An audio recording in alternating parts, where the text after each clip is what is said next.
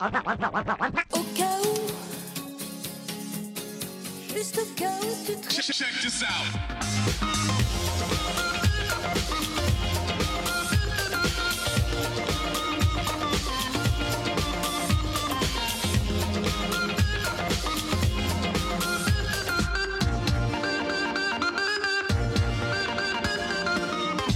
Bonjour, vous écoutez Les Pressés de l'Expression, je suis Perrine Andrieux et s'il y a bien un sujet que je trouve compliqué, c'est la finance et l'économie. D'ailleurs, quelle est la différence entre les termes finance et économie? Pour le savoir, écoutez la suite. Mais d'abord, on va parler un petit peu phonétique combinatoire. Intéressons-nous à la prononciation de au cas où ou au cas où, et merci à Vincent et à son frère pour ce sujet.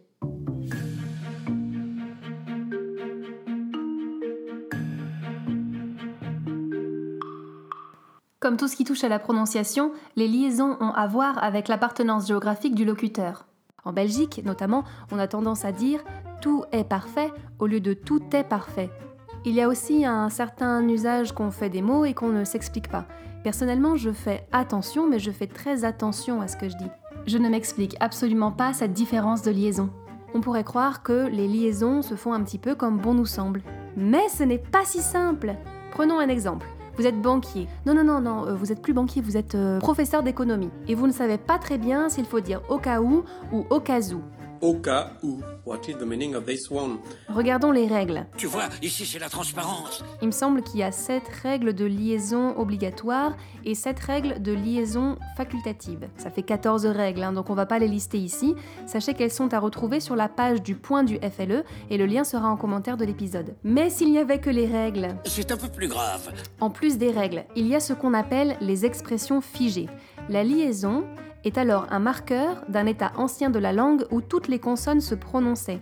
Pour les expressions figées, la liaison est systématique. Par exemple, de temps en temps ou de fond en comble. Là, vous êtes obligé de faire la liaison. Voilà, mais là encore, ce n'est pas si simple.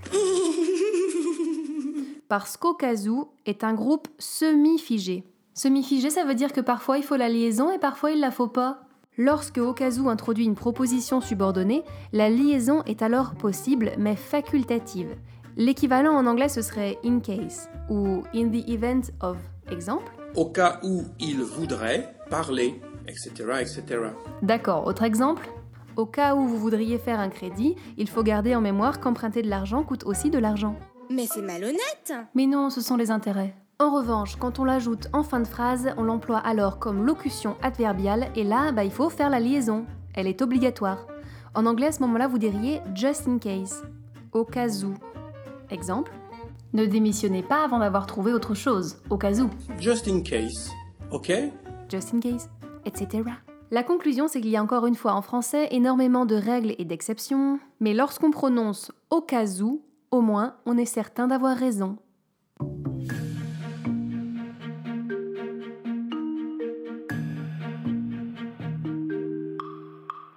La différence entre finance et économie Toi aussi t'as un devoir Oui, on peut dire ça une sorte de devoir.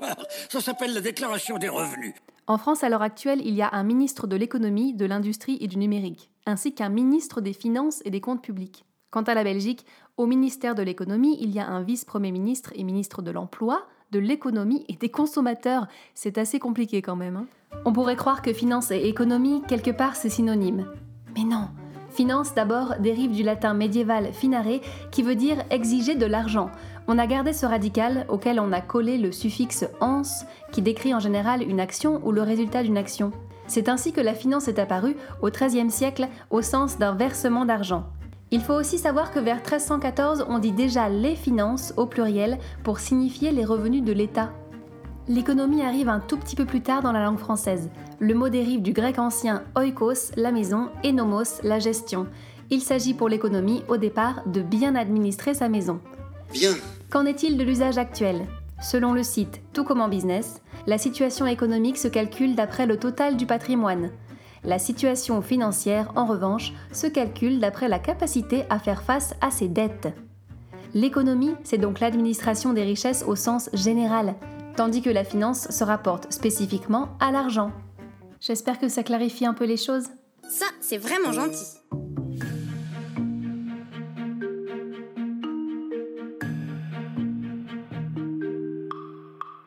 Le conseil de la semaine, ce sont les vidéos du professeur Gamberge sur YouTube. Gamberge explique à trois enfants de la façon la plus espiègle les principales complexités de notre monde. C'est pas uniquement pour les enfants d'ailleurs. hein. J'ai 30 ans et ça m'aide aussi.